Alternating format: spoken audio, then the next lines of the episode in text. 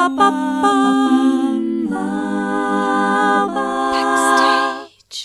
Herzlich willkommen zu Backstage. Mein Name ist Leni Bormann und am Telefon habe ich Paula Linke.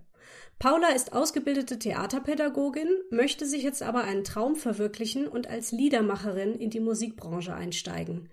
Zwei Alben von Paula sind bereits erschienen. Das neueste Album Das war das wurde im Juli 2020 veröffentlicht. Ich fahr Achterbahn, ein weiteres Mal eine kurze Nacht. Bin mir sicher, dieses Leben ist genau dafür gemacht. Ich tauche auf aus dem Traum, heftig blinzelt dieser Raum. War erdacht, ach wie schade, ich ein Vogel, du ein Baum. Ich schätze, dass wenn sich alles schneller dreht, wenn die Erde erzittert und es Laub von Sturm bebt, ein Gefecht, das ist echt, das ist Leben und mit Recht ist jeder Tag, der vergeht, ein Gelebter, darum geht's. Hallo Paula! Hallo! Fangen wir doch einfach mal vorne an. Du bist 1989 in Leipzig geboren, wo du auch heute lebst, ne? Ja, genau. Und wie waren denn so deine künstlerischen Anfänge mit Musik und Theater? Also ich habe ganz, ganz früh mh, mm, ganz viel getanzt und ganz viel gesungen. So ein bisschen wie in diesem ABBA-Song. so tanzen, bevor man laufen, tanzen, bevor man laufen kann und äh, und äh, singen, bevor man ähm, bevor man spricht, so ah. ungefähr. Mhm. Ja, und ähm, also meine Mama hat mich ganz, ganz schnell in so musikalische Früherziehung gestopft. Mhm. Und dann sind wir immer durch die Musikschule gegangen und sind immer an den Klavierräumen vorbeigekommen. Und ich habe ein Jahr lang gesagt, Mama, Mama, Klavier, bitte Klavier. Und sie hat gesagt, ja, eigentlich, also weil sie hat damals noch studiert und hatte nicht wirklich viel Geld und hat gesagt, ja, ich verstehe das, du hast jetzt da so einen Drang, aber wir warten mal noch ein bisschen, okay? Also wenn du es in einem Jahr immer noch sagst, dann dann gucken wir mal. und dann habe ich halt nach von den Eltern zu schauen, ob es eine Phase ist. Ne? genau, genau.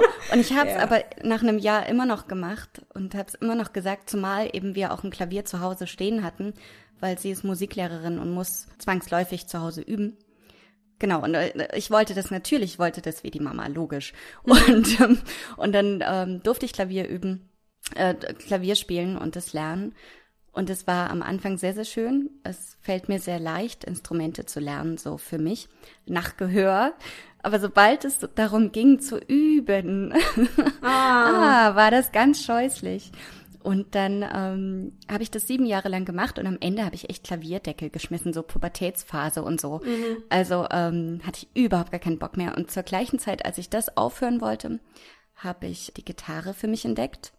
Und äh, meine Mama hatte dann einen Freund, der mir seine Gitarre überlassen hat, sehr freundlich.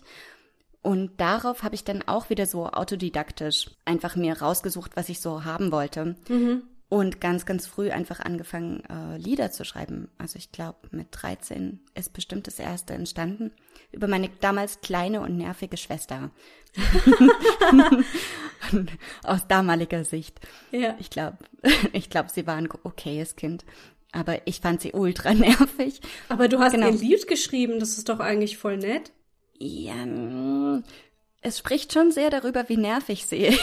Ach so. Ja, ja, genau. So, ähm, dass, dass sie mich blöd findet und dass ich sie aber genauso blöd finde und dass sie nervig ist Ach, und dass sie morgens Güte. nichts hinkriegt und so, genau. Und äh, nur allein die letzte Strophe, die sagt dann irgendwie sowas wie, ähm, sie ist manchmal zu Annäherungsprojekten bereit. Ja, genau. ist ja super. Ja, ist natürlich schön, wenn man da jetzt als Erwachsener zurückblickt, ne, und das, äh, auf das jeden Fall sieht, ja. Mhm. Zumal sie liebt das Lied. Das ist total lustig. Ich sage immer, echt, warum magst du das? Das spricht so hässlich über dich. und sie sagt, doch, doch. Also das ist doch ganz schön. Es gibt ein Lied über mich. Es ist so ja. süß. Ja. Und ansonsten habe ich äh, neun Jahre lang getanzt. Es gibt hier in Leipzig das Leipziger Tanztheater.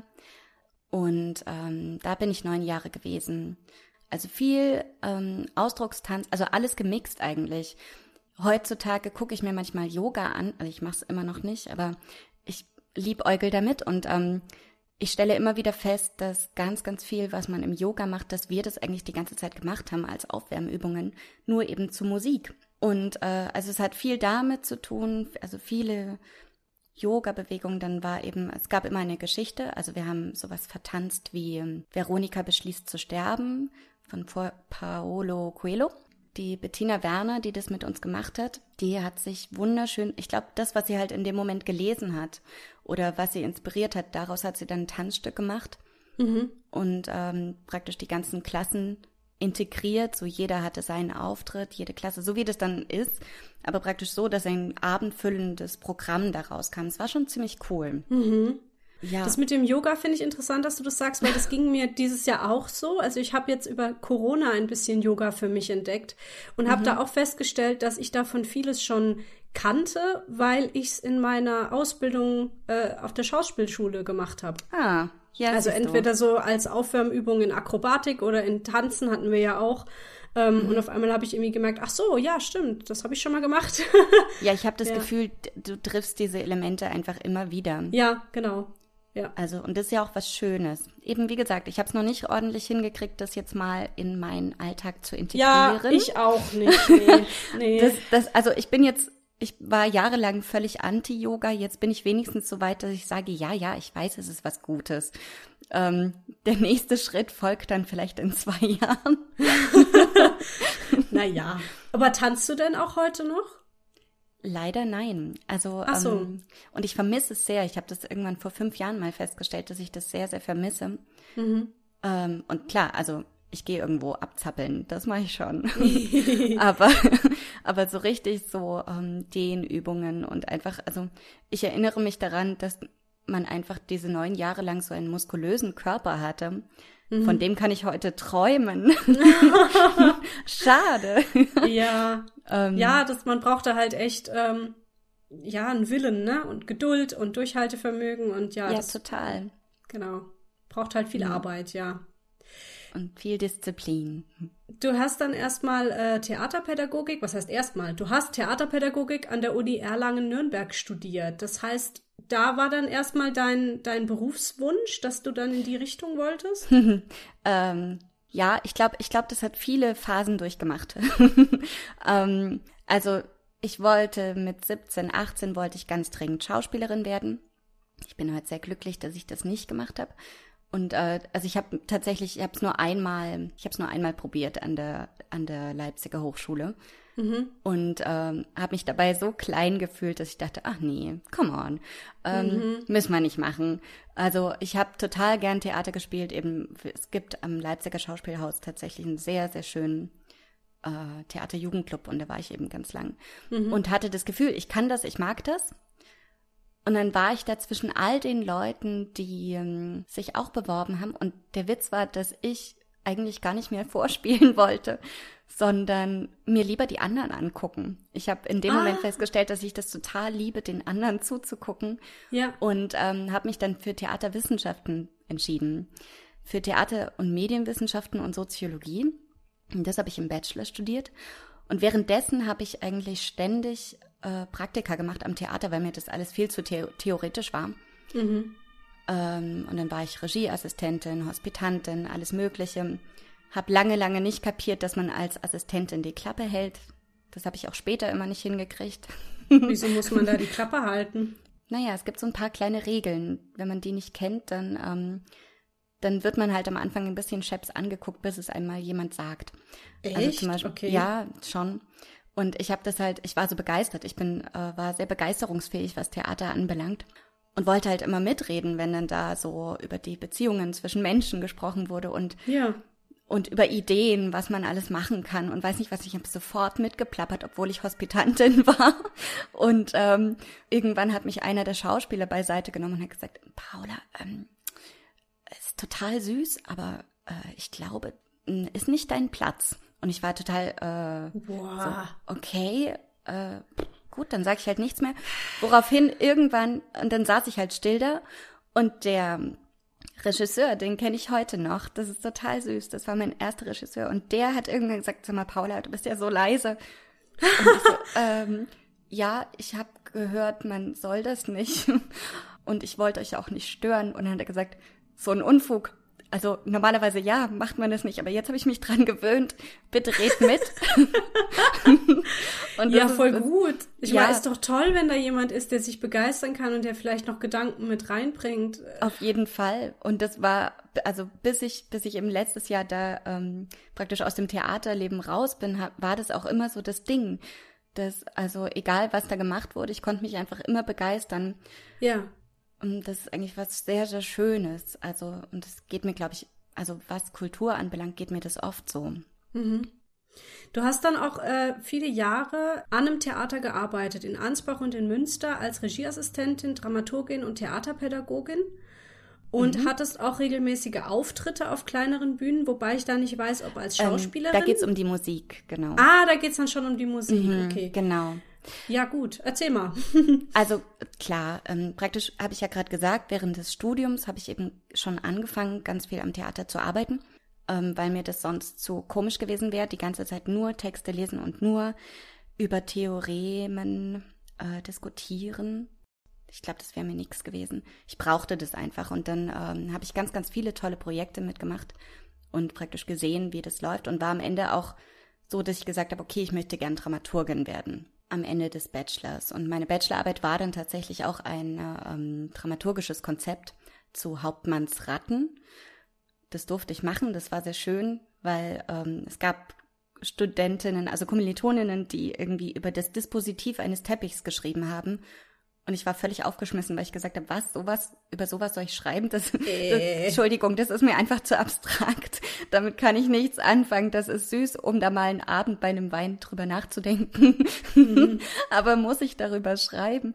Und dann durfte ich das machen. Ich durfte ähm, eben so ganz dramaturgisch denken weil der damalige Institutsleiter und eine Dramaturgin, die tatsächlich uns unterrichtet hat, gesagt haben, na, du wirst doch eh mal Dramaturgin. Und dann ähm, habe ich gesagt, ach so, okay, ist ja schön, dass ihr das wisst. okay, na gut, dann gehe ich jetzt mal in diese Richtung.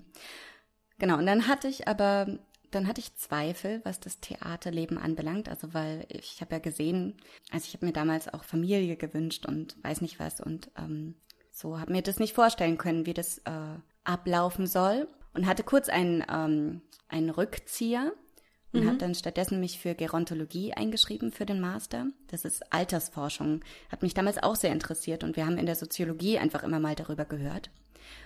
Und dann habe ich mich aber gleichzeitig, und das, ja, das passte halt zu mir, ich habe mich gleichzeitig für Theaterpädagogik, den Master, ähm, eingeschrieben, also für zwei gleichzeitig weil ich es doch nicht lassen konnte. Und gedacht, ja, okay, ähm, na gut, dann gucke ich mir eben das Theater mal noch von einer anderen Richtung an, eben von dieser pädagogischen Seite und habe es total geliebt. Also mich mit dem, mit kultureller Bildung auseinanderzusetzen, das war für mich damals nochmal ein ganz neues Thema und ganz wunderschön. Ja. Genau, und dann musstest du ein dreimonatiges Praktikum machen und das habe ich in Nürnberg am Gostner Hoftheater gemacht. Und die damalige Tra äh, Theaterpädagogin ist dann schwanger geworden mittendrin. Und mit der habe ich praktisch die ganzen Projekte angefangen in dieser Spielzeit. Und dann kam das, dass ich die zu Ende gebracht habe am Ende. Das war irgendwie ganz schön. So noch im Studium. Und dann habe ich mich beworben. Und dann war ich in Ansbach eben drei Jahre lang Regie- und Dramaturgieassistentin. Ja. Und das will ich heute überhaupt nicht missen. Das war so schön. Also sechs Wochen lang in ein Thema einzusteigen, und zwar ja jedes Mal wieder ein neues und alles daran zu analysieren, alles emotional und aber auch intellektuell irgendwie zu durchdringen, das ist was ganz, ganz Tolles. Ja. Und ich habe das Gefühl, dass das mir heute auch, hat, glaube ich, auch viel mit mir gemacht. Also ich wäre heute, glaube ich, nicht der Mensch, wenn ich das nicht drei Jahre lang gemacht hätte. Und gleichzeitig habe ich immer wieder gedacht, ah, ich gucke anderen eigentlich beim Kreativsein zu. Und das acht ah, Stunden ja. am Tag. Mhm. Mhm. Das hattest du mir auch in deiner Mail geschrieben, dass du anderen beim Verwirklichen ihrer Träume zugesehen hättest. Das fand ich sehr interessant. Genau, und das hat mir irgendwie nicht gereicht. Also das ähm, ab und zu gab es Produktionen, wo mich das überhaupt nicht gestört hat. Und aber dann gab es Produktionen, wo ich einfach das Gefühl hatte, du bist die Hälfte der Zeit in so einem Delfin-Modus. Ähm, also ich habe das damals so genannt. Ja, genau, Delfinmodus. Ähm, ich habe irgendwann gehört, dass Delfine beim Schlafen die eine Hälfte ihrer, ihres Hirns Ach, ausmachen. Ja, mhm, mhm. Genau, also die lassen die eine Hälfte an und damit sie noch rumschweben können im Wasser, ja. aber praktisch die andere ist aus. Und deswegen habe ich das irgendwann Delfinmodus genannt, weil so klar, du bist dabei, du schreibst alles mit, du schreibst dir auf, was du ne nachher der Requisite weitergibst oder der Technik oder weiß nicht was, aber im Grunde schwebst du so rum gedanklich. Und das hat mich total groggy gemacht, weil ich denke sehr gern, aber du kannst dich halt auch nicht die ganze Zeit, während irgendwie was, also während du eigentlich eine Aufgabe hast, kannst du irgendwie nicht gleichzeitig dich intensivst mit was beschäftigen. Und dann, mhm. genau, habe ich mich irgendwann umentschieden und habe gesagt, gut, ich bewerbe mich jetzt als Dramaturgin oder Theaterpädagogin, ist mir eigentlich wurscht, gern für beides. Und dann wurde es tatsächlich beides am Theater Münster für die Sparte Junges Theater. Wir waren ein ganz neues Team und wir wollten, dass es, äh, ja, wir wollten, glaube ich, revolutionieren, was man halt immer will. Und ähm, haben uns so ein bisschen verzettelt. Und nach und nach wurde das immer herausfordernder und immer krasser. Und dann habe ich nach einem Jahr gesagt, oh, irgendwie, nee, äh, das wird hier nix. Und das war eine sehr gute Entscheidung. Nicht, weil ich das Theater nicht mag, sondern weil mir das in dem Moment nicht mehr gut getan hat. Und ja. stattdessen hatte ich ganz, ganz viel Zeit für mich. Und plötzlich kam da diese Musik, die schon immer da war. Und es gab ja die ganzen Lieder, es gab das erste Album. Stimmt, das gab es ja dann zu dem Zeitpunkt genau, schon. Genau, ja. es, mhm. es gab das schon. Und irgendwie hatte ich gedacht, ja, ich werde jetzt Dramaturgin und gleichzeitig mache ich das mit der Musik. Total, äh, ja. also das wollte ich auch gerade nochmal nachfragen. Also dieses, dieses Chaos kam auch daher, dass du dich ja quasi nicht, nicht wirklich auf eine Sache konzentrieren konntest, genau. oder? Ja. Also ich hatte mir das immer gewünscht, beides zu sein. Heute weiß ich, wenn ich nochmal ins Theater gehe, dann praktisch nur in einer dieser beiden Positionen, also ja. als Theaterpädagogin oder als Dramaturgin, aber nicht mehr beides gleichzeitig. Das ist, ja. das ist Quatsch.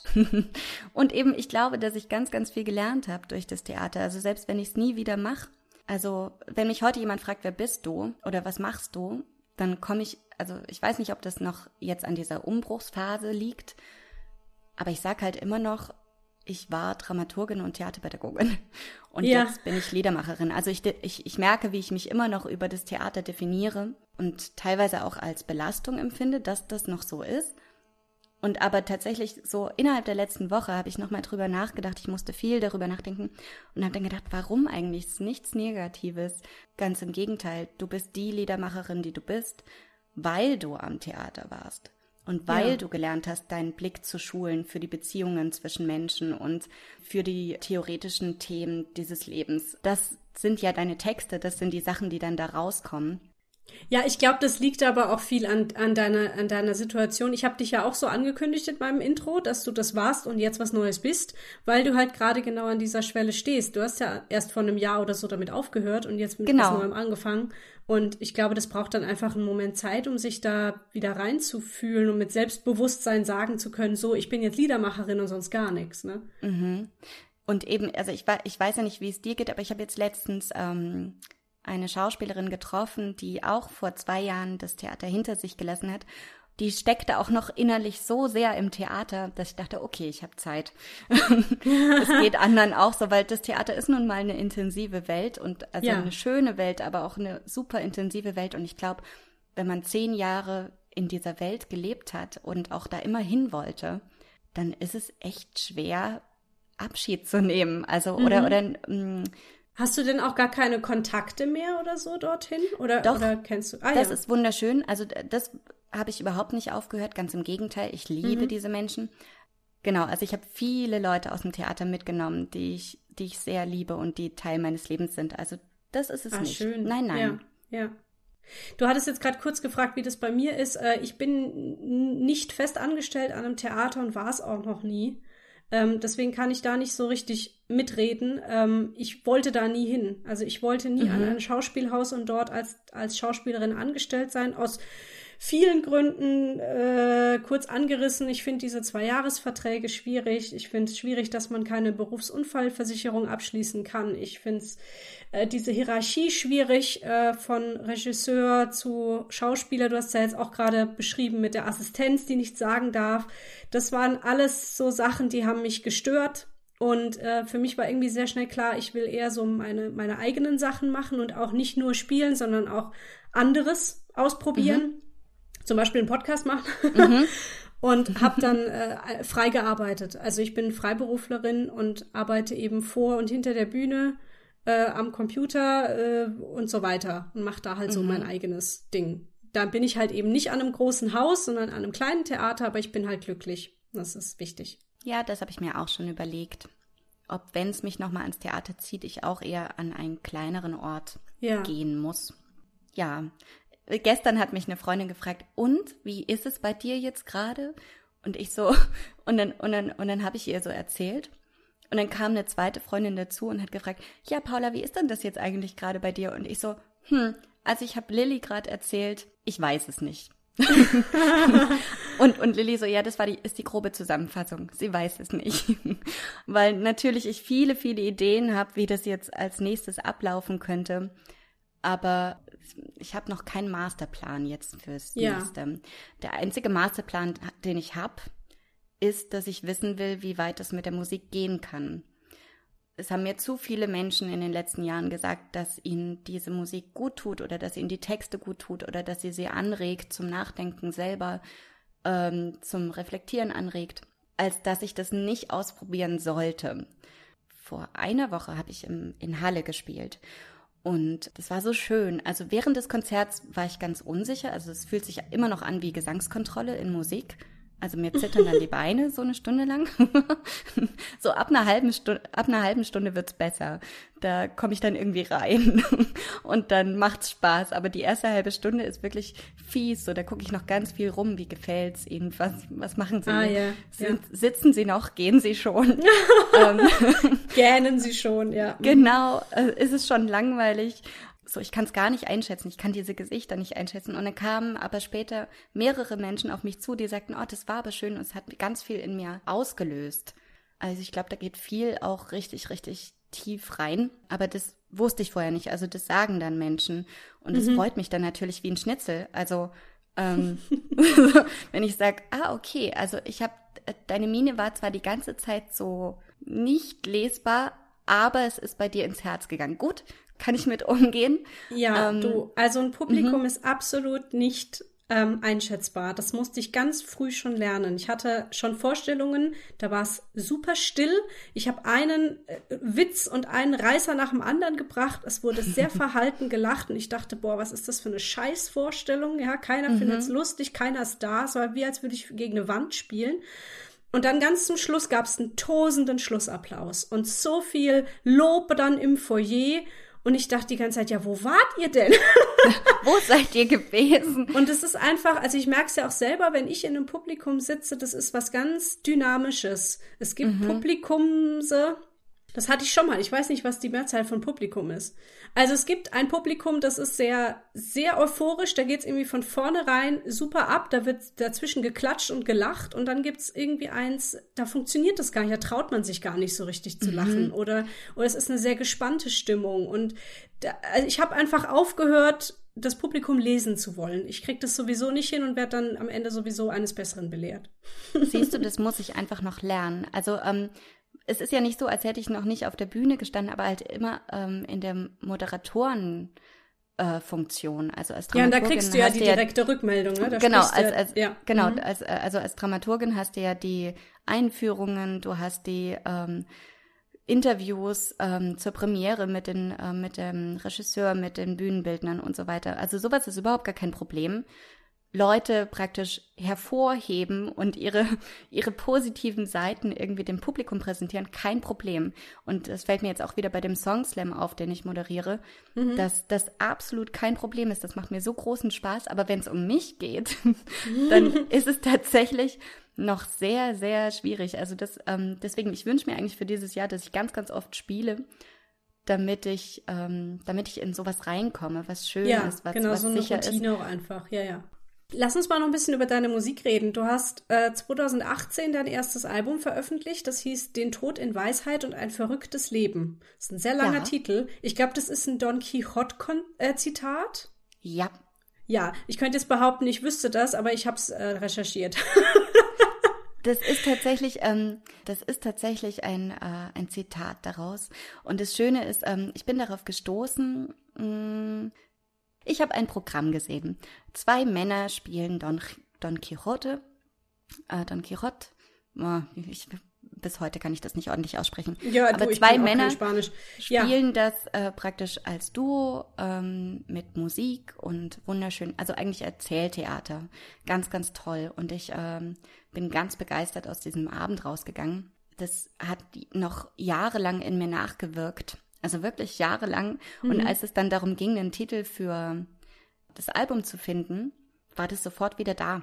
Und, und weil es passte auch so gut. Also So, äh, die letzten zehn Jahre waren echt super aufregend und so, also ein Chaos nach dem anderen und absolutes Hoch und Tief und Hoch und Tief. Ich habe zwischendurch überlegt, ob es an der Schilddrüse liegt, aber also es war wirklich, es war super aufregend und es war immer was los und es war nie langweilig.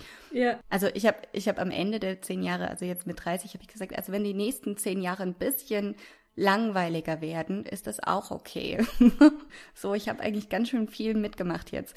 Wie genau, ist denn das Album entstanden? Also bist du dafür in ein Tonstudio gegangen? Das erste nein, absolut nicht. Äh, dieses Diktiergerät, in das ich jetzt gerade auch reinspreche für deinen Podcast, das ist das Aufnahmegerät für das erste Album gewesen. Ach, das ist so ganz alleine mhm. bei dir zu Hause gemacht, wie geil. Genau, also ich habe praktisch alle Lieder von, also ich hatte eh schon immer Aufnahmen davon Einfach mhm. um mir zu merken, was ich mir alles ausdenke.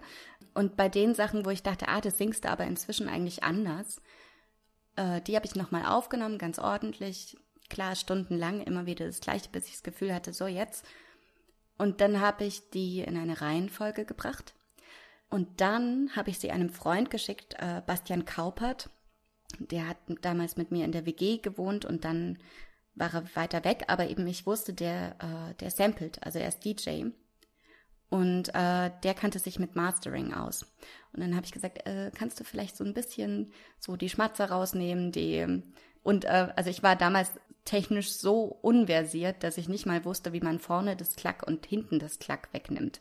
Also ähm, so, das hat er dann freundlicherweise alles für mich gemacht und ähm, es auf eine Form gebracht, die praktisch immer noch nach diesem Diktiergerät klingt, aber so, dass man es sich anhören kann. Also mhm. alles auf die gleiche Tonstärke und so. Und es war aber ganz, ganz süß. Also es haben nur wir zwei, so, und dann haben wir einmal drüber gehört, einen Nachmittag lang und haben gesagt, so, das ist doch jetzt cool. Yeah. Das ist gut. Mhm. Und wie, wie entstehen deine Lieder? Also die, jetzt auch die für dieses erste Album. Setzt du dich zu Hause hin und schreibst erstmal einen Text oder entsteht da erst eine Melodie an der Gitarre? Ha, ganz unterschiedlich tatsächlich. Also ähm, ist oft so, dass ich andere Musik höre und dann das Gefühl habe, ah, sowas in die Richtung will ich auch mal machen. Ich war irgendwann 2016 mal in einen Rapper verliebt. So, also der hat es mir einfach angetan und dann habe ich stundenlang Rap gehört was überhaupt nicht meine Musikrichtung ist, ab, also absolut nicht. Aber ich habe damals irgendwie so eine, logisch, wenn du jemanden magst, dann hörst du ganz genau hin. Ja, ja. Und ich, mich hat das, also ich hatte mich vorher nie damit beschäftigt und dann war ich so fasziniert. Und daraufhin habe ich mir dann ganz viele andere Rapper auch noch angehört, also aber praktisch die intellektuelle Szene davon. Also äh, die intellektuelle Hip-Hop-Szene, die habe ich mir dann so ein bisschen gegeben und ähm, habe da so eine kleine Liebe dafür entdeckt. Und dann war das irgendwann auch vorbei. Ich war irgendwann nicht mehr in den Menschen verliebt, aber das ist geblieben. Mhm. Und zum Beispiel Achterbahn, also das erste auf dem Album, und äh, Zwischen Illusion und Echt, also beide auf dem ersten Album. Die sind dadurch entstanden, dass ich das erste Mal tatsächlich nur den Text hatte und praktisch mit dem Finger auf den Tisch einen Rhythmus geklopft habe dazu. Und praktisch versucht habe, äh, so wie ein Rapper, so Textflächen zu schaffen. Ja. So, genau. Das habe ich vorher so nie gemacht. Vorher war das immer so, ach, keine Ahnung, da kam das sehr intuitiv. Und in dem Fall habe ich aber praktisch wirklich diesen Text gehabt mit einem Rhythmus drunter und habe dann erst eine Melodie dazu gefunden. Es hat total viel Spaß gemacht. Aber zum Beispiel später kommen dann Lieder, die kommen was, von was ganz anderem. Also manchmal höre ich einen Tag lang Gospel und dann kommt sowas wie One of a Kind raus. also das ist auf keinem der Album, der Alben, aber es ist ein Lied, das ich sehr gern mag und eben auf Englisch und das passiert mir eigentlich nicht so häufig. Aber ich habe halt einen Tag lang Gospel gehört und dann habe ich die Gitarre in die Hand genommen und was kam raus? Was Gospel-ähnliches. Das ist ja so. echt cool. Wie du immer genau. was von außen nimmst und es dann so äh, übersetzt. Und dann so wird's in, meins, in genau. Eigenes. Ja, sehr mhm. cool. Ja. ja. das ist eigentlich was ganz, ganz Schönes. Ich liebe das. Und zurzeit, ähm, ich habe mich ähm, wieder rückbesinnt auf diese ganzen Defa-Märchenfilme, die ich als Kind geguckt habe. Also ich weiß nicht, wo bist du? Sag mir, wo kommst du her? Wo bist du? wo, in meinem, wo bist du in meinem Wohnzimmer? Nein, äh, ich bin äh, in Rheinland-Pfalz, äh, in okay. Neustadt an der Weinstraße, genau. Dann sagen dir vielleicht die DEFA-Märchenfilme gar nicht so viel. Nee, ich hätte dich jetzt hm. auch gefragt. Ja, also praktisch, es, es, gibt, ähm, es gibt eine Reihe von Märchenfilmen aus den 70ern und 80ern, praktisch Grimms Märchen verfilmt. Und äh, das DEFA Filmstudio hat natürlich mit den ganzen anderen Ländern, mit den ganzen anderen äh, Ländern östlich der DDR äh, zusammengearbeitet. Also mit Tschechien, mit Polen, mit Russland. Und ähm, deswegen sind die Filme, die da entstanden sind, alle so ein bisschen slawisch angehaucht, was ja. mir aber sehr, sehr gut gefällt. Und das ähm, Babelsberger Filmorchester hat zu vielen dieser Filme, Filmen einfach ganz, ganz tolle Musik geschaffen. Und ich habe letztens entdeckt, dass es sogar ein, eine CD gibt mit all dieser Musik. Und dann habe ich mir meine Lieblingsmusiken alle wieder angehört und habe gemerkt, wie viel die mit mir machen. Also was, mhm. also ich brauche gar nicht den Film gucken, sondern mir geht's schon um die Musik, die ist so toll und so, du willst irgendwie so gleich mitsingen und du, du bist sofort am Träumen. Und das habe ich so für mich entdeckt und ich wünsche mir eigentlich für das nächste, was ich mache, würde ich gern in diese Richtung gehen. Also dieses, ja, so ein bisschen nach Osten gucken, mhm. in die slawische Richtung. Und ich, weil ich merke, dass ähm, in den letzten Liedern, also auch auf dem ersten Album gibt es das kleinere Übel oder jetzt auf dem zweiten gibt es Don Röschen. Und da gibt es dann so Passagen, wo ich einfach nur singe, Melodien singe. Und ich merke, dass die oft schon in diese östliche Richtung gehen, ohne dass ich es gewollt habe.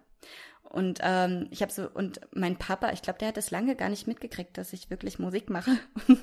der hat es wirklich nicht mitgekriegt. Und der war dann ganz fasziniert, als ich ihm dieses zweite Album vor die Nase gehalten habe. Und dann hat er so die Kopfhörer aufgehabt und hat gesagt, also äh, machst du ja wirklich Musik. Und ich ja, ja, klar, das mache ich seit Jahren, Papa. und, ähm, und war ganz begeistert und hat dann gesagt, also und irgendwie erinnert mich das an Wladimir so und so. Und dann und ah, ja, dann ja, ja. ja praktisch so an und dann habe ich also ähm, dann habe ich gesagt aha ist ja spannend. Ähm, weil so ich hätte mich jetzt nicht in diese Ecke gestellt glaube mhm. ich. Aber mit dieser Info was so andere hören und dann höre ich es mir selber noch mal an denke ich ah ja da, doch ich mal ich weiß was du meinst. Doch doch ah, spannend. Aber das kam so. Also ich habe da nichts intendiert. Das steckt wohl in mir drin. Ist ganz spannend Dein zweites Album ist erst vor einem Monat erschienen, also wenn wir das mhm. hier aufnehmen, erst vor einem Monat. Das Album heißt Das war das, hat zwölf Tracks drauf, mit dir an Gesang und Gitarre. Und das hast du jetzt, glaube ich, wirklich in einem Tonstudio aufgenommen, oder? Genau, das habe ich tatsächlich äh, in einem Tonstudio gemacht, gemacht ähm, im Soundhouse in, äh, in der Nähe von Ansbach. Also wie gesagt, ich habe ja in Ansbach gelebt drei Jahre in, innerhalb dieser Jahre ist mir Ralf Ostertag über den Weg gelaufen, der damals beim ersten Album gesagt hat, ach, wie hast du das jetzt gemacht? Und wenn du das nächste Mal was machst, dann lass uns das doch zusammen machen. Und der hat ah, in seinem gut. Keller mhm. praktisch so ganz, ganz viel Zeugs und ist, ähm, macht es aber ganz ordentlich. Also es ähm, so, ich wünsche dem, dass der in Zukunft ganz, ganz viele Musiker bei sich im Keller hat. Also er hat es bereits, aber es geht, glaube ich, noch ein bisschen mehr weil der macht das so liebevoll, das ist so schön. ähm, also es war ja mein erstes Mal Studio jetzt und ich habe ganz, ganz viel gelernt und gleichzeitig war er so geduldig mit mir ähm, und irgendwie so, ach, das war ganz, ganz schön und dann wurde ich verköstigt und es war irgendwie so ganz gemütlich und gleichzeitig ganz strebsam mhm. und wir haben einfach innerhalb eines Wochenendes dieses Album aufgenommen. Also er hat zwischendurch mal gesagt so, äh, sicher? Und ich so, doch, doch, doch, doch, doch, das machen wir jetzt. Wir machen das jetzt. Weil, also, so, ich habe das Gefühl, wenn man sich was in den Kopf setzt, dann muss man es halt einfach machen. Und das mache ich normalerweise. Also, sobald ich weiß, was ich will, mache ich das dann auch. Schwierig wird's, wenn ich nicht weiß, was ich will. oder dich nicht entscheiden kannst. Genau. genau, oder das. Wenn jetzt jemand noch nie äh, deine Musik gehört hat und jetzt hier hört, du hast ein neues Album, wie würdest du da beschreiben, was das für ein Album ist oder worum es da in den Songs geht? Ausgehend vom Titel vielleicht, das war das, ist es, glaube ich, so eine kleine Liebeserklärung an die letzten zehn Jahre. Es kommt lustigerweise überhaupt kein Theater drin vor, aber lauter Menschen, die damit zu tun haben. Und allein dieses Zitat, das war das, äh, ist ein Inszenierungsgag aus Die drei Musketiere. Aha. Also ähm, genau, also irgendwie die drei Musketiere, es passiert super viel, irgendwie jemand stirbt fast, die Königin wird gerettet, keine Ahnung, und am Ende, also jedenfalls einer der Musketiere dreht sich so um und sagt so, hm, das war das. Und so als wäre es nichts gewesen. Und Aha. im Grunde das Gefühl hatte ich jetzt eben auch, es ist so viel passiert in den letzten Jahren. Es war so aufregend. Ähm, und jetzt gucke ich mich so um und denke so, das war das. Mhm, verstehe. So, ja. Mhm. Und ähm, gleichzeitig eben Liebeserklärung an diese, an die Menschen, die mir begegnet sind, an die Orte. Es gibt sogar ein Requiem auf eine Freundin Pirate Love, ähm, das praktisch dem Freundeskreis hilft, sich an ihr Piratenlachen zu erinnern oder oh. helfen soll. Und äh, naja, manchmal, also dir begegnen so viele Menschen in so zehn Jahren. Zehn Jahre sind echt lang. Ja, ja. Und ähm, dann verlierst du manche aus den Augen und dann drehst du dich irgendwann um und triffst einige wieder und dann gibt's aber auch einfach Menschen, die sind dann einfach schon weg. Mhm. So, da hast du einmal mit der Wimper gezuckt und plötzlich sind die weg. Und ähm, trotzdem ist es natürlich so wunder, wunderschön, dass es die gab und dass du die irgendwie treffen durftest und dass sie mit dir Partys gefeiert haben und eben, dass du ihr Piratenlachen hören durftest. Das ist schon irgendwie so, also deswegen sage ich Liebeserklärung, weil ich glaube, es sind viele Worte drin, also selbst in Schade, aber schön, das spricht über Freundschaften, die dann irgendwann mal abgebrochen sind oder wo man das Gefühl hat, okay, ich würde gern sagen, es fühlt sich an wie immer, aber ehrlich gesagt, ich habe nicht das Gefühl, dass ich dich noch kenne. Und es sagt aber am Ende, ja, aber es ist doch schön, dass es das alles mal gab. So. Ja. Ja. Und ich glaube, so sind viele Lieder. Und dann geht es, glaube ich, auch viel darum, wieder zu Hause angekommen zu sein oder das Gefühl, ähm, zu Hause angekommen zu sein. Also gerade jetzt, das letzte richtige Lied auf dem zweiten Album, ähm, spricht ja davon, so, ich war da lange, lange in einer anderen Welt und jetzt gucke ich mich um und wie schön, ihr steht da immer noch, wie toll. Mhm. Etwas, also ich glaube, es ist was sehr Positives. Aber ich mag mein Hirn, das verdrängt hässliche Sachen und guckt dann meistens sehr positiv auf alles, was da Schönes war. Und ähm, ich glaube, das hört man auch in den Liedern.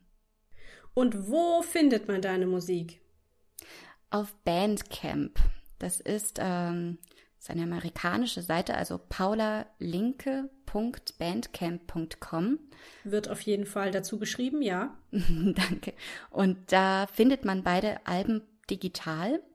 Und ähm, Just heute ist tatsächlich äh, Bandcamp Friday, den wird's geben bis zum Ende des Jahres. Das heißt, immer am ersten Freitag des Jahres, das gilt auch für alle anderen Bandcamp äh, oder für alle anderen KünstlerInnen, die ihre Alben auf Bandcamp haben. An diesem Tag gehen nämlich 100 Prozent der Einnahmen an die KünstlerInnen. Mhm. Das ist was sehr Schönes. Das hat sich Bandcamp jetzt ausgedacht während Corona, einfach um die KünstlerInnen zu unterstützen, was sehr nett ist und was sehr schön ist.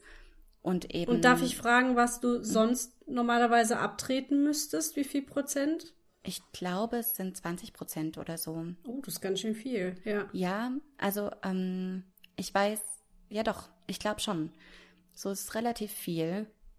Aber gut, du, ähm, du machst ja auch alles selbst. Also du hast ja jetzt keine Plattenfirma hinten dran, die dir mal eben CDs äh, genau, brennt. Genau, ne? ich, also, also ich mache alles selbst und ähm, Genau, als nächstes kommen die CDs. Ich, darauf freue ich mich sehr. Ich bin gerade, ich hole mir gerade äh, von Freunden und von Kollegen, von KollegInnen, ähm, praktisch ganz viele Ideen ein, wo die ihre CDs gepresst haben, ähm, wie sie ihre Hüllen gestalten.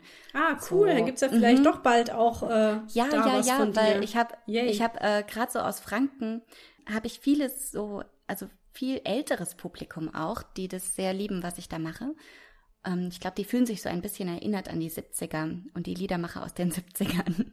Ähm, und die sagen natürlich, ach Mensch, ich hätte gerne eine CD, das mit dem Bandcamp, das mit dem Runterladen, ich weiß nicht, wie das geht. Und dann wird es noch in Dollar umgerechnet, das ist mir alles zu kompliziert. Und klar, für so einen jungen Menschen wie uns ist das absolut kein Problem. Oder mein Großvater, der sehr computeraffin ist, für den ist das dann auch kein Problem. Aber es gibt eben auch viele, die dann sagen, kann ich nicht bitte einfach eine CD haben? und gerade fürs Auftreten, also, und das habe ich ja vor, im kommenden Jahr einfach ganz, ganz viel aufzutreten, Konzerte zu geben. Mhm. Und ich weiß von mir als Mensch, der auf ein Konzert geht, dass ich total gern am Ende des Abends irgendwie so eine CD in der Hand habe. Ähm, weil du bist dann noch so beseelt von diesem Abend und hast in dem Moment Lust, diese CD mitzunehmen. Mm, und ich glaube, das würde ich den Menschen, die dann da kommen, einfach gern bieten, dass sie sowas mitnehmen können. Also ich ähm, persönlich kaufe tatsächlich auch gerne CDs, obwohl ich gar kein Abspielgerät mehr dafür habe. Ähm, ich habe einen Discman auf meinem Schreibtisch stehen. Oh, cool. Ja, gut, ich schieb's halt in einen Laptop, dann höre ich es halt darüber. Ne? Ah. Aber ähm, ich, ich, ich finde es halt auch gut, dass dadurch wirklich 100 Prozent der Einnahmen an den Künstler, die Künstlerin gehen. Stimmt natürlich auch, ja klar. Ja. Ja. ja, du hast auch eine große Tour vor, hast gerade schon gesagt. Also gut, jetzt wenn Corona dann mal rum ist. da, ja, lustigerweise, äh, es funktioniert trotzdem schon. Also ich habe ah, ja? hab einfach ähm, so mit Mut voran, habe ich einfach versucht, ich habe einfach angeschrieben und es hat funktioniert. Also ähm, viele, also gerade jetzt im Sommer gibt's ja die Sommerspielorte, das heißt, das funktioniert und dann ähm, so für Dezember im Gostner Hoftheater tatsächlich äh, am 22. Dezember bin ich dann da, wo ich praktisch angefangen habe, wenn auch nicht mit Musik, sondern mit ähm, Theater. Das ist irgendwie ganz schön. Da, darauf freue ich mich. Gut. Hm, was ich auch noch äh, nicht vergessen möchte, ist, dass du den Song Slam im Osten leitest, moderierst. Erzähl mal noch was drüber. Der Song Slam im Osten. Ähm, da fehlt eigentlich noch das Wort Leipzigs. Oh. Weil es gibt mhm. natürlich im Osten super viele Songslams, aber wir sind praktisch der äh, Songslam im Osten Leipzigs, weil es gibt ähm, einen großen Songslam, der geleitet wird von Tim Tölke und Julius Fischer äh, in der Moritzbastei in Leipzig. Und ich weiß gar nicht, ob es noch mehr gibt. Vermutlich gibt es noch mehr, aber es gibt super viele offene Bühnen oder sowas. Der Witz ist, dass durch Corona wir nie da sind, wo der ursprüngliche Spielort ist. das heißt, wir sind jetzt gerade eigentlich im Norden.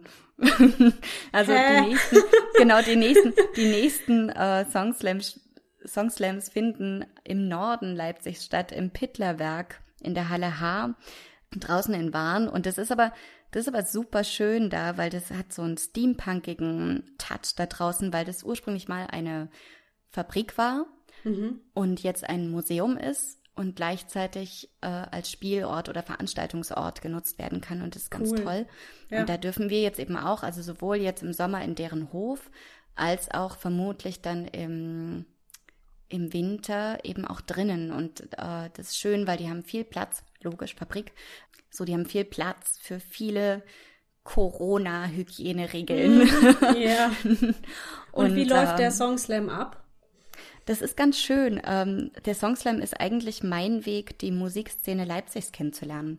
Mhm. Also ähm, ich höre mich so durch alles, was mir vor die Nase kommt und ähm, wessen Musik mir gefällt, den lade ich ein.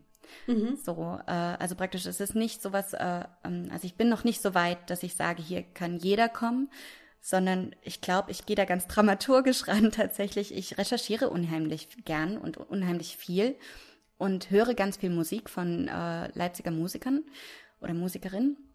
Damn it.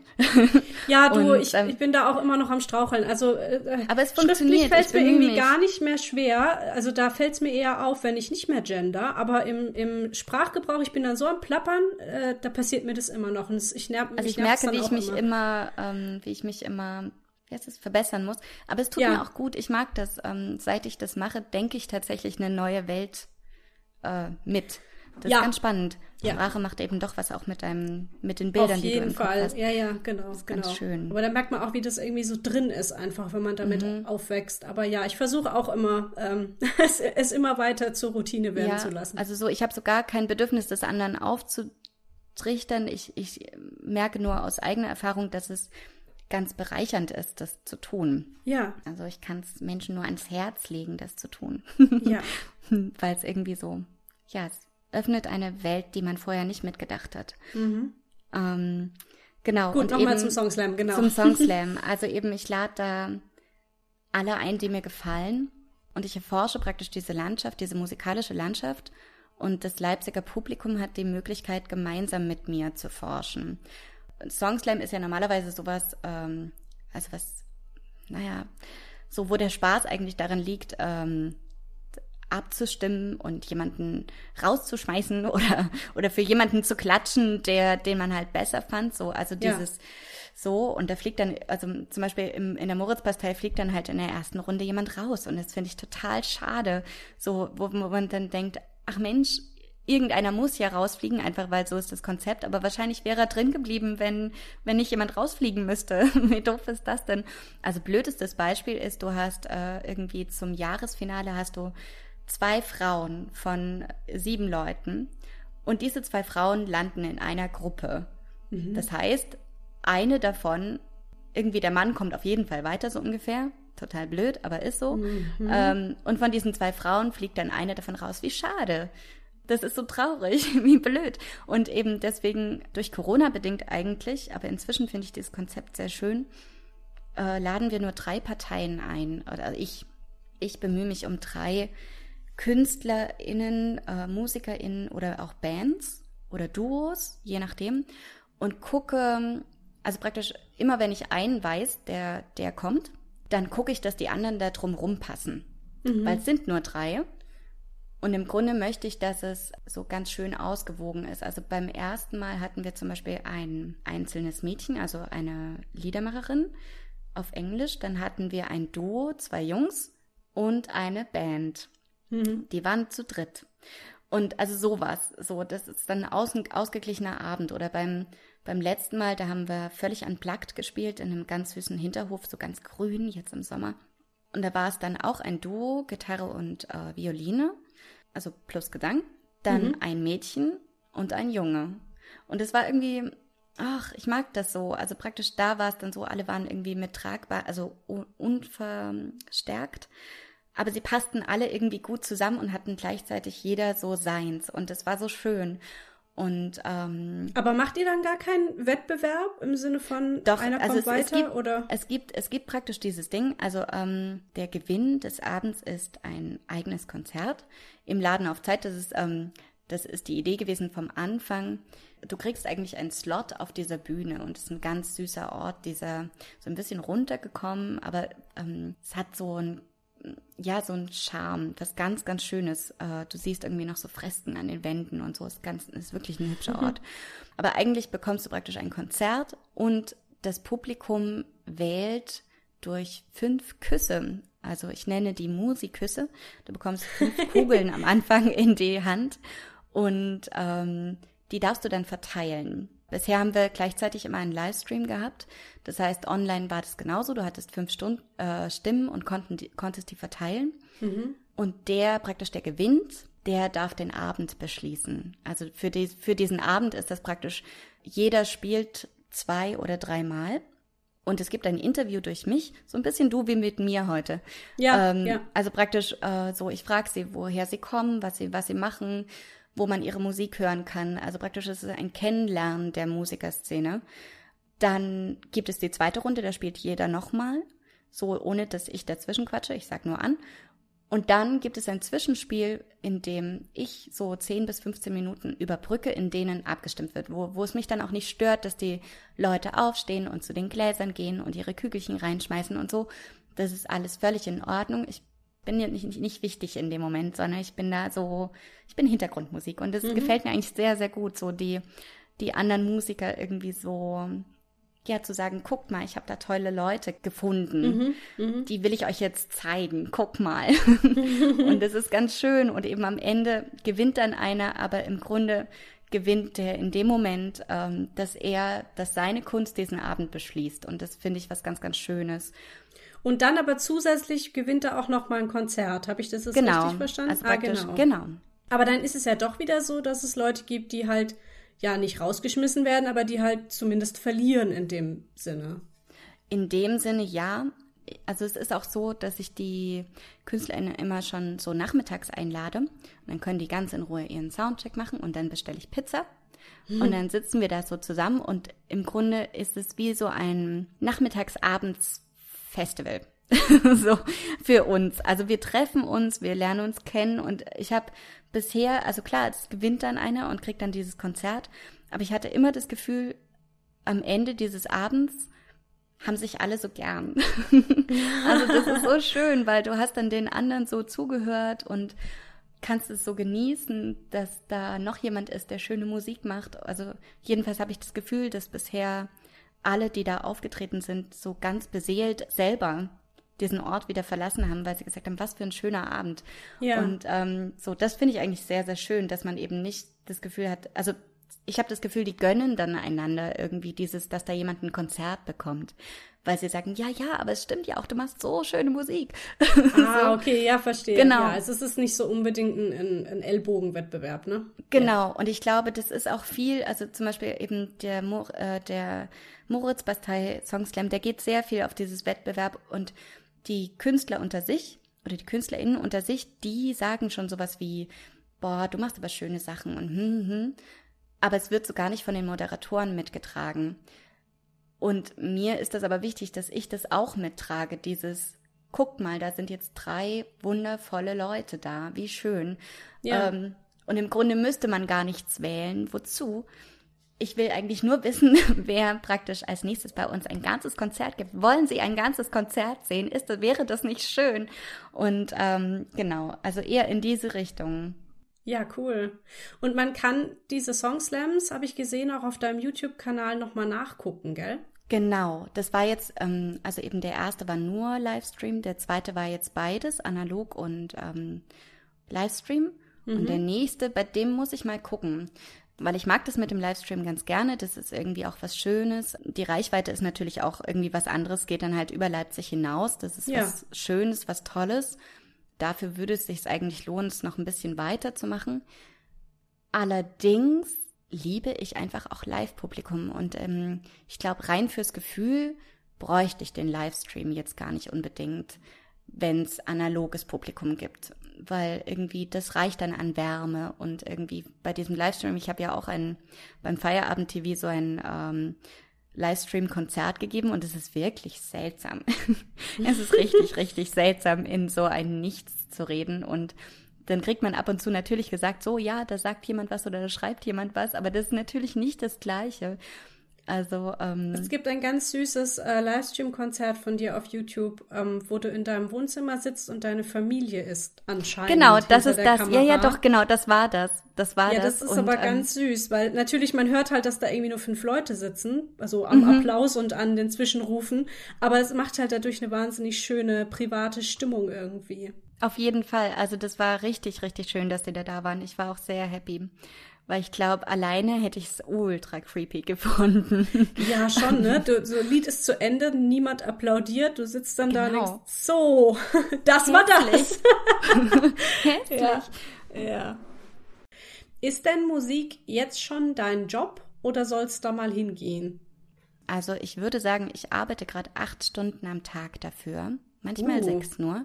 Aber also tatsächlich dadurch, dass ich eben so viel recherchiere, dadurch, dass ich mich mit diesen ganzen hässlichen Themen gerade auseinandersetze, so GEMA und so ein Kram. Ah, ja. Ja, hässlich, hässlich. Äh, also und gleichzeitig so gut, man muss es halt irgendwann mal machen. Ich stecke gerade sehr, sehr viel Zeit rein und es macht super viel Spaß, sich da reinzufuchsen. Und gerade, also einfach weil ich so viel Zeit reinstecke, habe ich das Gefühl, es ist mein Job. Gleichzeitig ähm, arbeite ich aber gerade auch so ein bisschen in der Gastro, einfach um das Gefühl zu haben, zur arbeitenden Bevölkerung zu gehören.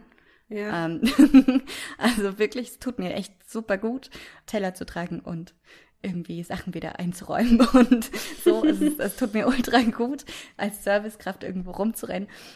Genau, weil ich glaube, sonst würde ich ein bisschen verrückt werden. Also du brauchst ähm, einen Ausgleich zum Ich brauche einen Ausgleich, Kopf. ja. Kopfgeschichte. Genau, ja. genau. Ich mhm. brauche ab und zu mal dieses Ding, dass ich wirklich nur rumrenne und gucke, wer als nächstes den Brotsalat bekommt. Genau. Ja. nee, so, kann ich voll verstehen. Also ich arbeite gerne im Garten. Ich bin äh, privilegiert und habe einen Garten. Und ähm, oh, ja, merke ich auch immer, das tut mir gut, einfach mal kurz im Dreck ein bisschen rumzuwühlen. Und dann kann ich mhm. auch wieder an den Computer zurück oder an meinen Textheft oder sonst was. Ja, ja das kann ich sehr gut nachvollziehen. Ich wollte gern eines noch ansprechen und zwar, du hast mich über eine Community gefunden, die sich Raketerei nennt, richtig? Ja, das ist toll. Ja, ich, ich wollte die gern mal ein bisschen hier kurz besprechen, weil äh, mhm. es, ist, es ist jetzt so gewesen, dass ich ähm, über die, die sozialen Netzwerke eben dazu aufgerufen hatte, mal wieder einfach gesagt, hey, äh, ich habe hier einen Podcast, wer sich vorstellen möchte, darf sich gerne bei mir melden. Mhm. Und die Marie-Louise von den Twilins, die hier auch schon im Podcast mal zu hören war. Ich weiß gerade nicht mehr, welche Folge das war, aber ich setze es dazu in die Show Notes. Ähm, die hatte meinen Beitrag eben auf Facebook in der Gruppe geteilt von der Raketerei. Und daraufhin genau. haben sich mehrere Menschen gleich bei mir gemeldet und du eben auch. Das ist von einer Gründerin initiiert worden, die heißt Imke, jetzt weiß ich nicht, wie man ihren Nachnamen ausspricht. Machura, Machura? Ich hätte auch gesagt Machura. Machura. Sorry, Imke. ähm, die hat anscheinend das Ganze erstmal als Podcast gestartet, der Frauen aus der Musikbranche interviewt. Also so ein bisschen wie bei mir, nur eben auf Musik äh, spezialisiert. Und daraus ist dann diese, so eine ganze Community entstanden, die sie dann Raketerei genannt hat. Und mhm. äh, sie unterstützt dabei Musikerinnen, profitable musikalische Karrieren aufzubauen. Also versteht sich selbst so als Räuberleiter für Musikerinnen in die Musikbranche. Und du bist da irgendwie in der Community drin. Kannst du da ein bisschen was zu sagen, ob das funktioniert? also tatsächlich, ich bin erst seit ganz kurzem drin. Ich habe irgendwann ähm, das gesehen durch Kolleginnen und habe mich dann angemeldet und dann habe ich die ganze Zeit gesehen, ah, okay, das Schreiben die ganze Zeit ist ja krass irgendwie, man, man hat ja nur noch solche Nachrichten und war eher genervt, weil ich da nie ordentlich richtig reingeguckt habe. Ich habe es wirklich aus äh, so, ja, okay, also wahrscheinlich ist gut, da angemeldet zu sein. Und dann habe ich irgendwann mal was wissen wollen, was mit Musik zu tun hat. Und dann habe ich gedacht, ach, warte mal, ich bin ja in dieser Gruppe drin. Vielleicht wissen die ja was. Und dann habe ich das gesehen und habe ich, ich bin aus allen Wolken gefallen, weil das so eine unglaublich konstruktive Gruppe ist. Das ist so unglaublich. Also alle Informationen, die ich jemals wissen wollte, waren da schon beredet. Also ich musste ja keine geil. Frage mehr stellen, es war alles schon mal gesagt. Ja. Und es, äh, es war unglaublich. Also da geht's dann darum, wie verhandelt man, was, so, dann sagt jemand, ich singe zu, zum ersten Mal auf einer Hochzeit. Was verlangt, was verlangt ihr denn dafür normalerweise? Ah, so, so und also ja, ja. genau, also cool, sowas ja. mhm. brauche ich eine Website. Wenn ja, wie muss die aussehen? Äh, was ist da wichtig? Brauche ich CDs? Also alles, was man, äh, was man, also und vor allem, da geht's ja nicht nur um Liedermacher, Liedermacherinnen in dem Fall ja wirklich. Mhm. Ähm, also da geht's ja nicht nur um Liedermacherinnen oder, oder Singer-Songwriterinnen, sondern da geht's ja auch um klassische Musikerinnen. Also äh, die verschiedensten Instrumente sind da auch vertreten. Und das ist auch ganz toll, tatsächlich über diese ganzen Frauen zu lesen. Also mhm. ich, ich bin dann wirklich da mal für einen Nachmittag hängen geblieben und habe einfach ganz viel gelesen. Und es war so ein tolles Gefühl, diese ganzen starken Frauen. Das war, das war Wahnsinn. Es war ein ganz, ganz tolles Gefühl. Irgendwie so, ah, guck mal, was da für geniale Frauen drunter sind. Wunderschön. Und dann hat sich die Imke für äh, die Sommerpause verabschiedet. Das war wirklich kurz vor ihrer Sommerpause, habe ich da reingeguckt und habe hab gedacht, krass. Und irgendjemand hat ähm, tatsächlich geschrieben, das ist ja hier wie ein Schlaraffenland. Vielen Dank, Imke. Und da konnte ich tatsächlich nur so sagen, ja genau, es ist ein Schlaraffenland an Informationen. Das ist ja geil. Das ist wunderschön. Ist es kostenlos, da die Anmeldung? Ja, also praktisch diese Gruppe, es gibt ja diese Gruppe. Auf und Facebook. Da, auf Facebook. Und ja. in dieser Gruppe steht das alles. Und das ist ah, so ja. unglaublich. Ja, ich verlinke das auf jeden Fall mal. Also ich fand mhm, auch, dass das total das, weil das ist ganz, ja. ganz schön. Ja. Und eben, man darf sich nicht überfordern lassen, weil es ist wirklich viel, viel, viel Information. Aber ich glaube, also wirklich zu allem, was man sich fragt, kann man da einfach nachgucken, weil es ist, alle sind so offen und ehrlich. Und das ist ja das, was uns in unserer Gesellschaft fehlt dass man offen und ehrlich über Löhne spricht, darüber, was man, was man so für so ein Projekt kriegen könnte. Ja. Einfach um sich nicht unterzubuttern lassen und eben um nicht aus Nichtwissen äh, Preisdumping zu, be, äh, ja, zu ja, betreiben. Weil das passiert ja oft daraus, dass man einfach sich selbst nicht so hoch einschätzt und dann sagt, na ja, es reicht mir auch, wenn es ein Hutkonzert ist. So, und dann, und dann würde, da würde man das dort reinschreiben und es würden 100 Frauen sagen, spinnst du? so. Und das ist ganz toll. ja, oder auch andersrum, ne, dass man halt irgendwie von vornherein ein riesen Honorar verlangt oder so irgendwie und dann wundert man sich, warum man nicht gebucht wird ja, oder genau. warum niemand kommt, weil der Eintritt zu hoch ist. Mhm. Ja, also kann ich jetzt auch wieder äh, voll nachvollziehen aus meiner Theaterrichtung, weil ich auch irgendwann mal angefangen habe, Workshops zu geben und dann stand ich da und dachte, was verlange ich denn jetzt eigentlich dafür, ne? Ja, also mhm. das ist super, wenn da, wenn da so eine Quelle an Informationen ist, ja. Ja, das ist gut. super. Und ähm, eben in ihrer Sommerpause hat sie so ein ähm, Programm entwickelt. Ähm, du bekommst jeden, also da kann man sich tatsächlich anmelden auf ihrer Website und mhm. ähm, Da bekommt man dann jeden Tag so ein Arbeitsblatt mit Fragen drauf zu einem bestimmten Thema so und und dann musst du dich praktisch damit beschäftigen. Warte, ich kann mal kurz gucken. Ich habe alles ganz, ich habe äh, wie Hausaufgaben gemacht. Es fühlte sich ganz richtig an. und zwar war dann das erste ähm, deine Künstlerin-Identität und dann ging es da um Fragen so wer bin ich, was zeichnet mich aus, was unterscheidet mich von den anderen, Stärken, Schwächen, Chancen, Risiken, sowas. Dann das zweite war, das zweite war so, wo positioniere ich mich? Also praktisch wirklich zu recherchieren, was, wie machen die anderen das oder wie gestalten die ihre Webseiten, wo liegt der Fokus drauf, was, wo positioniere ich mich da dazwischen? Also lauter so Fragen, die mhm. klar, das ist so ein bisschen wie mit Soziologie, so, du hast das alles schon mal gehört, aber du hast dich noch nie wirklich intensivst mit dieser Frage beschäftigt, einfach weil es dir selbstverständlich vorkam. So, ist, so kam mir damals mein Soziologiestudium vor. und so kam es mir jetzt eben auch vor. Es sind alles keine Fragen, die dir noch nicht über den Weg gelaufen sind oder wo du gedacht hast, ja, ja, das wäre gut, wenn man darüber mal nachdenkt. Aber ähm, so, du wurdest halt angehalten, es wirklich zu tun. Und das äh, war jetzt schon irgendwie gut. Ich habe viel rausgefunden. Ja, cool. Also ich schreibe es auf jeden Fall mal dazu und natürlich auch deine ganzen Links. Das war Bandcamp, äh, YouTube haben wir erwähnt. Du bist natürlich bei Instagram vertreten. Mhm. Bei Facebook hast du, glaube ich, keine eigene Seite, oder? Sondern nee, nur ein da bin ich tatsächlich, Profil? da bin ich tatsächlich nur privat. Ah ja, okay. Äh, das habe ich bisher immer vermieden. Soundcloud ist ganz, ganz schön, weil tatsächlich, also wenn man da, wenn man da mir folgt praktisch, da bekommt man immer die Lieder, die gerade ganz neu entstanden sind. Ah, also praktisch cool. das ist ähm, genau, also praktisch das sind die Lieder, die dann noch nicht auf einem Album sind oder irgendwas, sondern das ist im Grunde eine eine Playlist der Lieder, die jetzt gerade entstanden sind und ganz oben findet man praktisch immer das, was als letztes entstanden ist. Weil, und das mache ich dann immer hier mit diesem Diktiergerät und den großen Ohrhörern auf und nehme es praktisch einmal auf, so dass es irgendwie ordentlich ist. Und dann kann man sich das dort anhören, aber praktisch nicht in so einer guten Qualität wie jetzt auf einem Album oder im Studium, mhm. Studio gemacht oder so.